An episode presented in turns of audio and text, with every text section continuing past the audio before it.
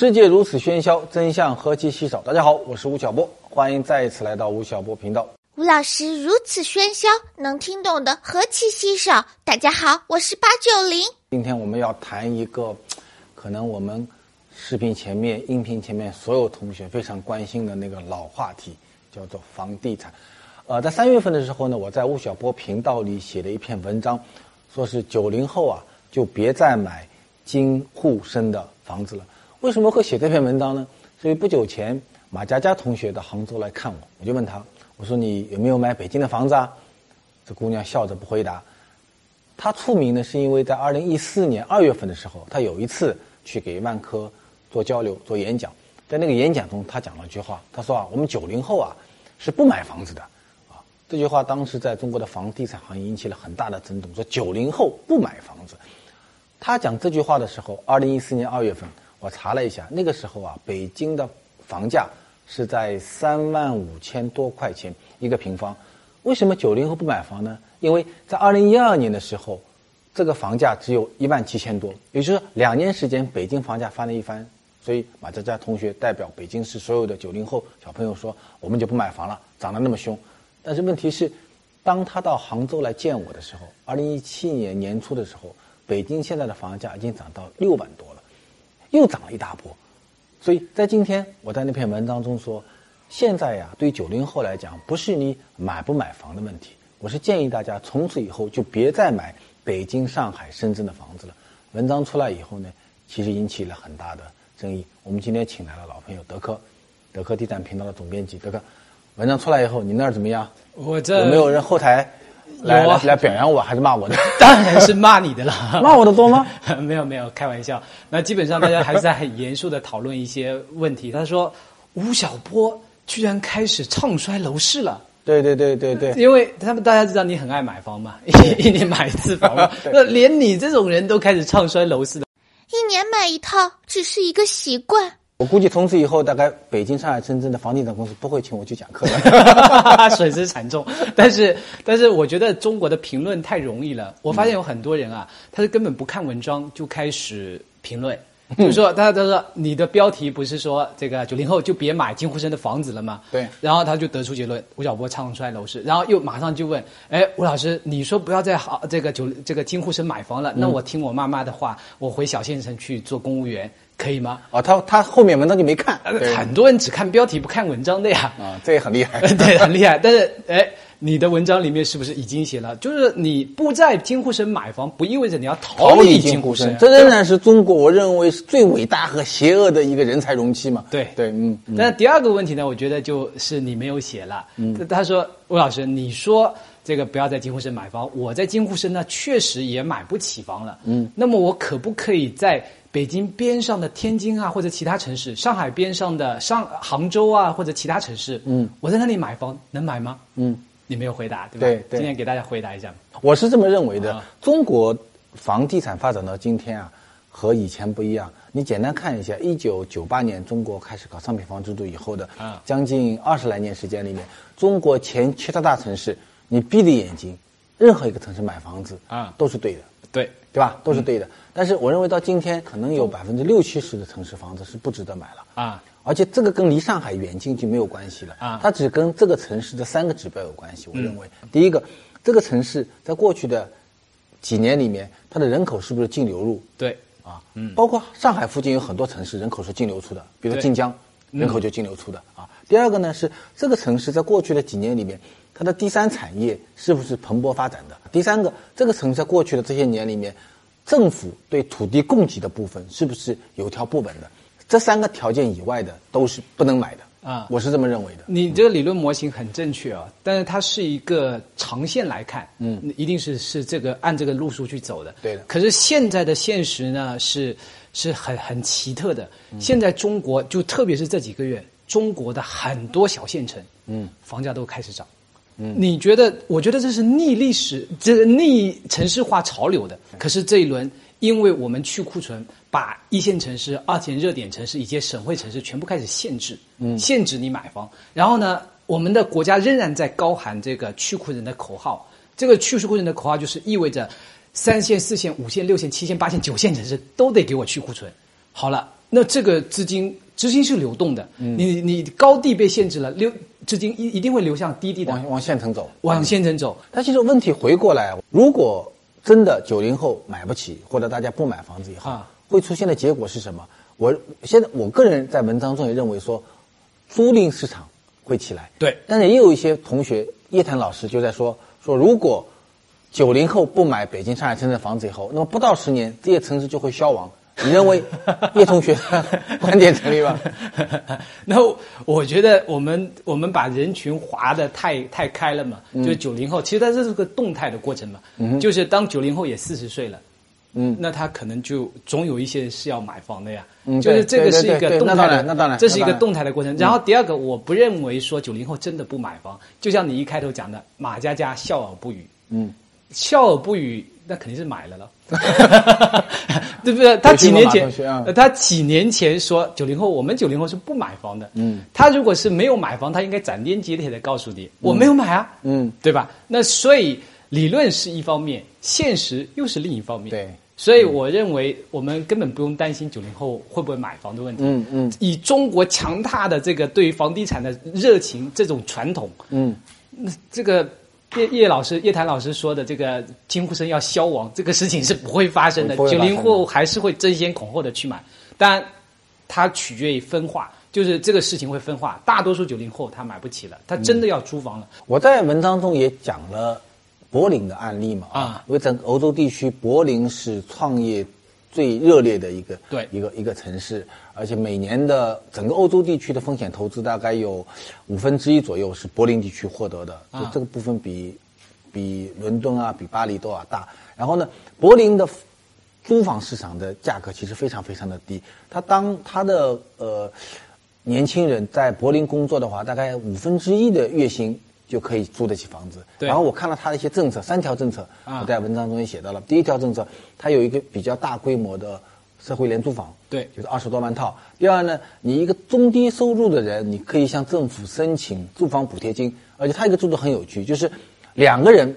无论是男女、男男女女啊我们如果联合去租套房子的话，其中有一个人就可以向政府申请住房补贴金啊啊就不他就鼓励你年轻人在一起。第三条呢，他在房租的合同政策方面是完全倾向于租赁户对对，他就说我签了一个协议，如果是三年，也许是十年，这十年之内、三年之内，租房的房主是不允许涨价的。那么，如果这是一个前提的话，柏林的这三条政策，你觉得咱们的大帝都、大魔都政府有机会来执行吗？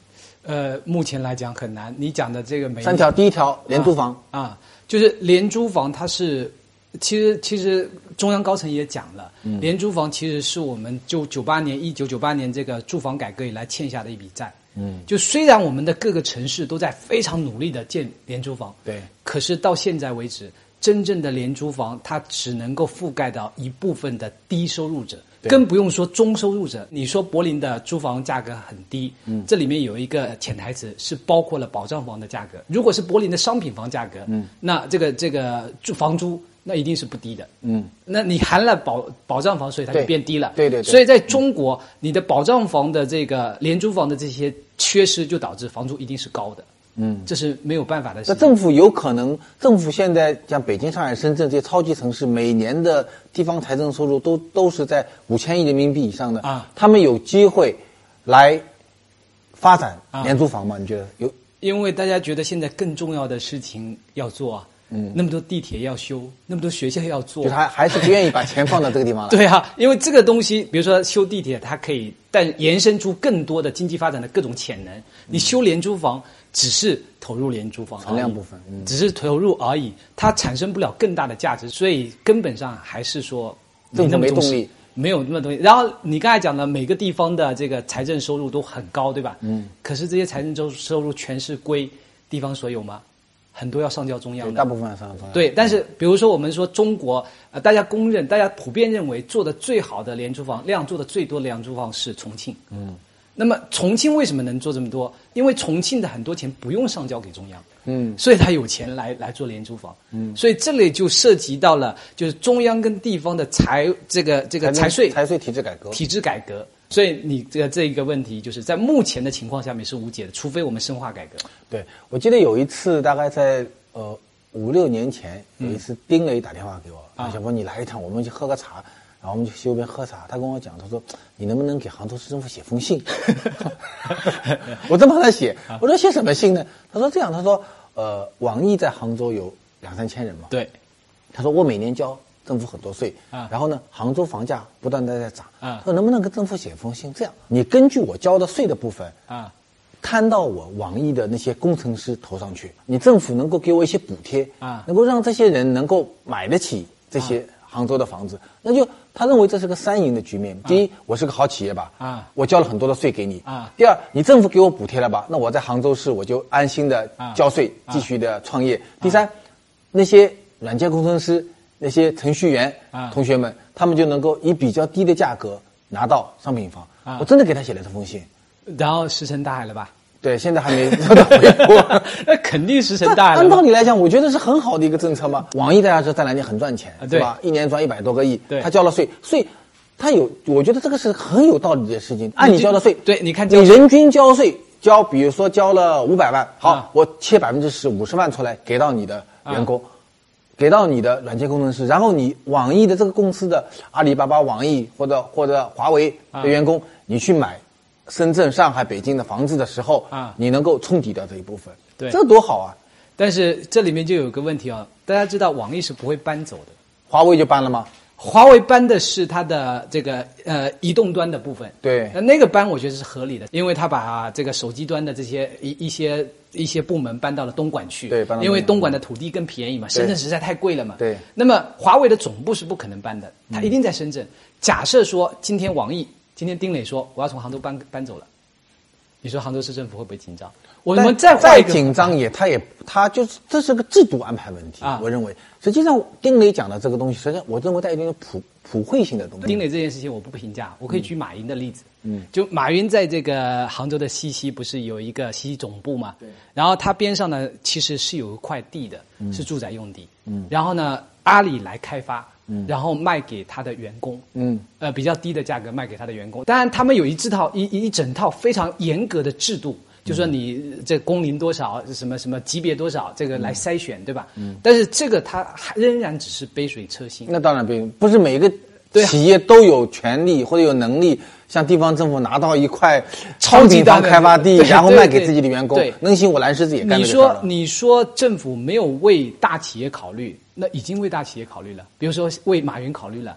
可是中国不能普惠，不能普惠，不能普惠的政策是没有意义的。呃对，如果假设说我们都得为丁磊解决这件事情，为丁磊的企业解决这个问题，那中国这个交税交的多的企业，那每个城市也多了去了。我只是说，目前中国的土地下面土地是有限的，嗯所以这也是中国房价造成今天这么高企的一个很重要的原因，就是你也知道的，十八亿亩耕地红线，那个耕地一保护，那我们城市用地肯定建设用地肯定要减少。嗯，再加上我们的城市主政者，他是更偏爱公建，所谓的公建就是商场啊、写字楼啊，各种各样的，对住宅是有歧视的，总认为地产商是赚暴利嘛。所以每一个城市的规划对住宅用地的密度是比较低的。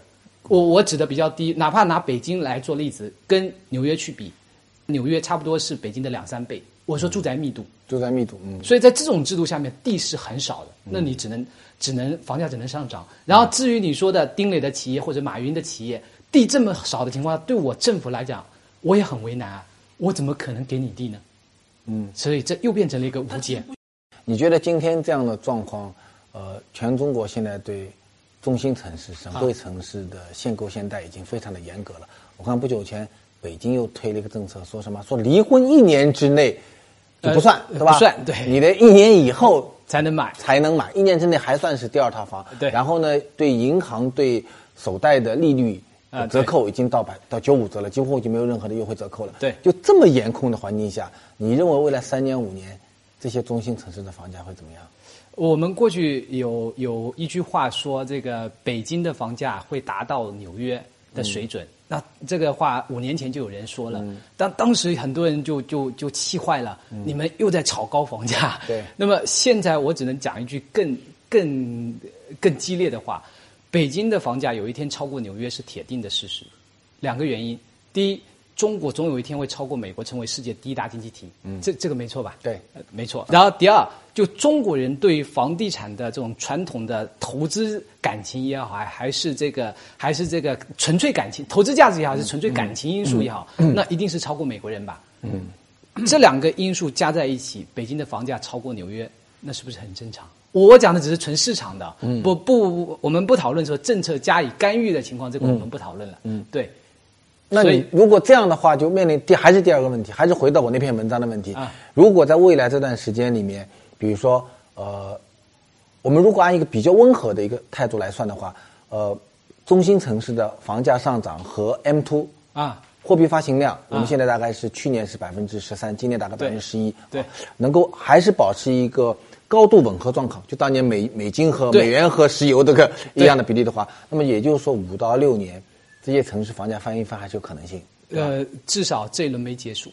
所以这个就这个上涨的周期没有结束，没有结束在这样的一个可以看见的上涨的环境下，我那篇文章被人骂，啊我有时仔细想想呢，也是有道理的。啊为什么？人家想说，不动产如果中心城市的房价啊和货币超发是一个强关联效应的话，啊你吴晓波不让不让我建议我去买北京上房，你叫我去买什么东西？它已经是跟货币泡沫最强相关的东西了，对对吧？但是确实你压力很大，啊你贷款一千万的话，三十年按揭，呃，啊五成和七成比例多少？大概是三万多到两万七左右。对对对对那就是压死人的一个对一个一个负债成本。那么如果房价还是持续的会有上涨啊，甚至北京的房价会超过纽约，如果这个城市里面还需要三十岁以下的年轻人，租房子啊，就租房应该是一个常态是个常态啊啊。但是现在在中国租房是一件。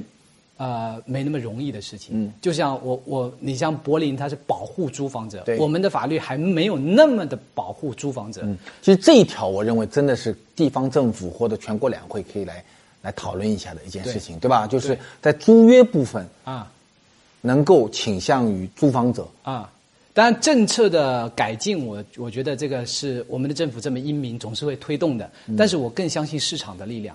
就是我们现在如果关注房地产业的话，会发现有一个话题啊很热，就是长租公寓。嗯对，长租公寓，长租公寓就是谁都在做长租公寓，互联网公司在做长租公寓，对房地产企业也在做长租公寓，对但是现在大家那好像长租公寓是很赚钱的事情，是吧？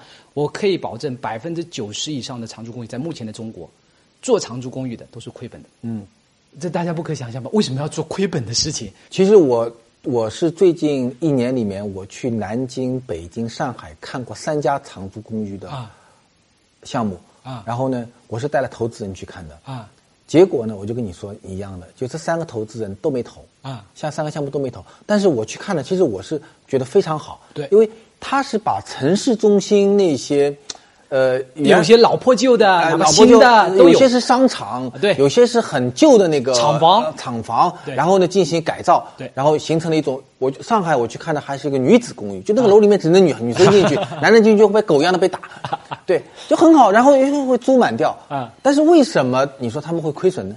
这里我确实投资人也不投这件事，这里面有一个很重要的问题，第一个，这个房房价本身比较贵。那那你租这个房子，它要算租金回报的嘛？更重要的一个原因，现在做长租公寓，它的税是很高的。这里面有一个很重要的政策还没在路上，就是 REITs，就是房地产信托。对就房地产信托，因为呃，美国的房地产信托，包括新加坡、美国都一样，对就是这里面有一个很重要的的标的物，就是租金收益。对这里面现在中国的法律还没有没有进入到说允许长租公寓租赁这个经营公司，嗯，这个我们现在的经营公司如果要做 REITs 的话，它必然面临面临着双重计税。嗯，就是我租的时候是一道税，我用 REITs 的时候又是一道税。对就我进入这个资本市场的时候又是另外一道税。嗯，两在两道税加起来呢，那这个可就不可能回报率就不够高了，就不够高了。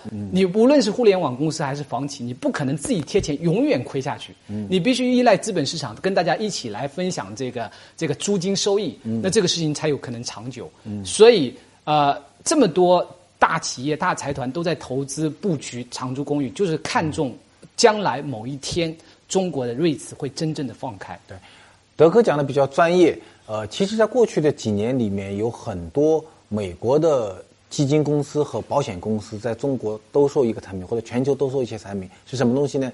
它是在纽约或者波士顿这些房价持续上涨的一些地方收购一幢楼啊对。那把楼收购以后呢，把它切割成一个个一个个的出租的长租性的公寓，对。然后呢，保证一定的收益率，比如说百分之六到百分之八，对。然后拿了这个产品到全世界去兜售，然后呢，你每年有百分之六到百分之八的一个回报率，对。所以它就包装成了一个证券类的对资产包，对。然后到全球去买，你啊。你愿意在美国配置一些资金的话，那么你其实你五十万美金，你没有办法去买一幢房子，啊。你也你也不懂美国的股票怎么样，OK，你到纽约买啊。市中心六十四大道边上一幢楼里面，你去五十万美金买一个单身公寓的一个、呃一个证券产品，如果更发达一点，理论上你有一千块钱美金，你也可以买。如果被切割的话，对，切割的很细嘛，像股票一样嘛。对。我就买呃这个一千股，对。或者多少一百股之类的，这是对投资者来讲的。如果对于我们租房的人来讲，那么多的长租公寓如果都起来的话，嗯，租房这件事情就更加秩序化，然后更加稳定化。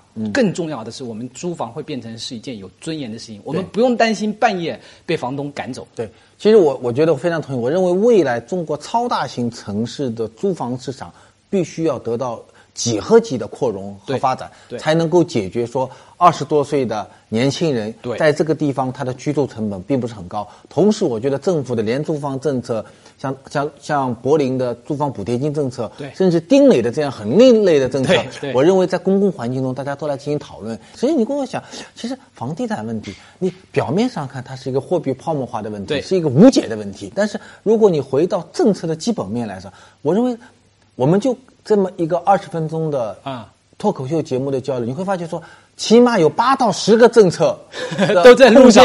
都可以在路上，或者你如果有足够的决心和良心的话，你都可以来被执行。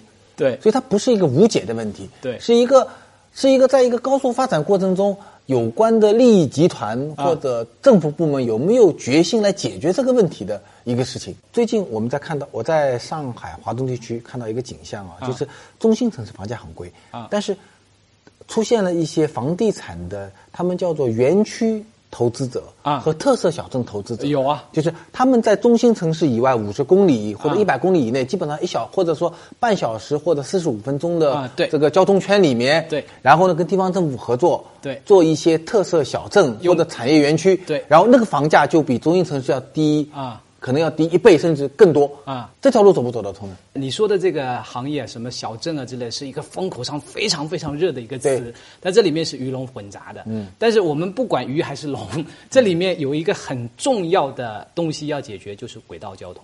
嗯，如果没有轨道交通，那些东西都要死的。嗯，将来有一天都要死。但是有比较幸运的是，我们中国的。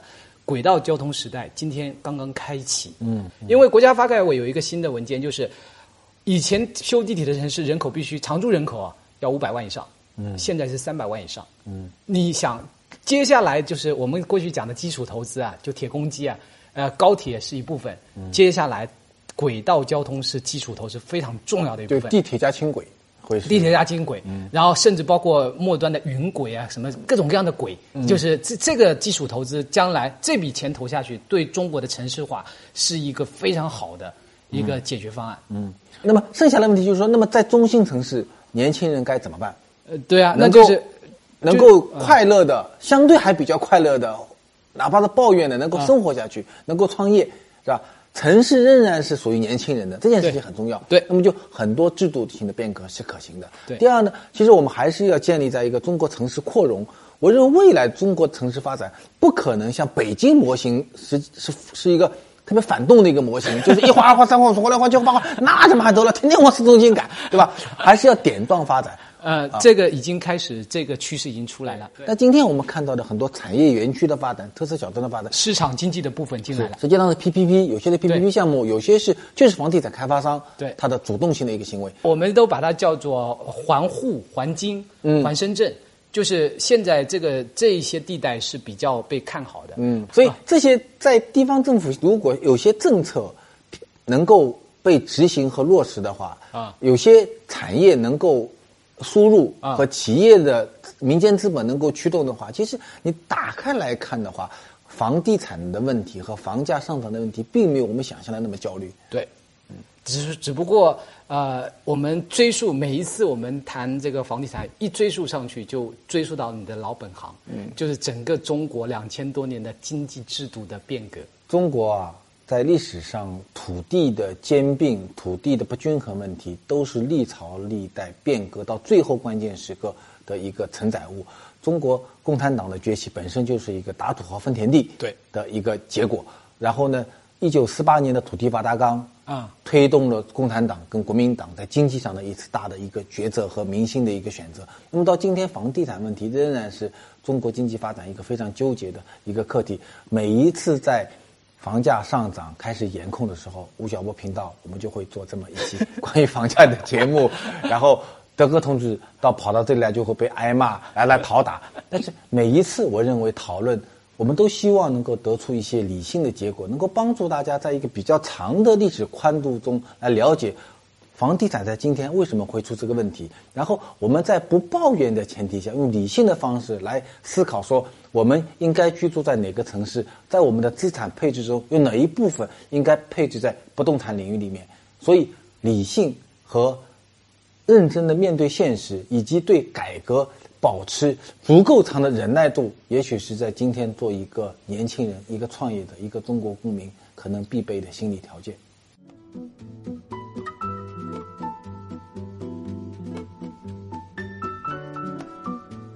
吴老师，您如何点评上周腾讯发布的财报？啊，对，腾讯最近公布了财报，呃。它的营收在过去一年里又增加了百分之四十几，呃，那么大的一个规模还能产生那么高的一个增长性，说明这个企业确实是中国移动互联网领域里面最优秀的企业。我算过一个简单的账，它在二零零四年上市的时候的股票大概在三块七左右，如果你当年买了它的股票，放到今天的话，十三年时间涨了两百二十八倍。所以是比买房子、买任何东西都更好的一段时间，所以比较好。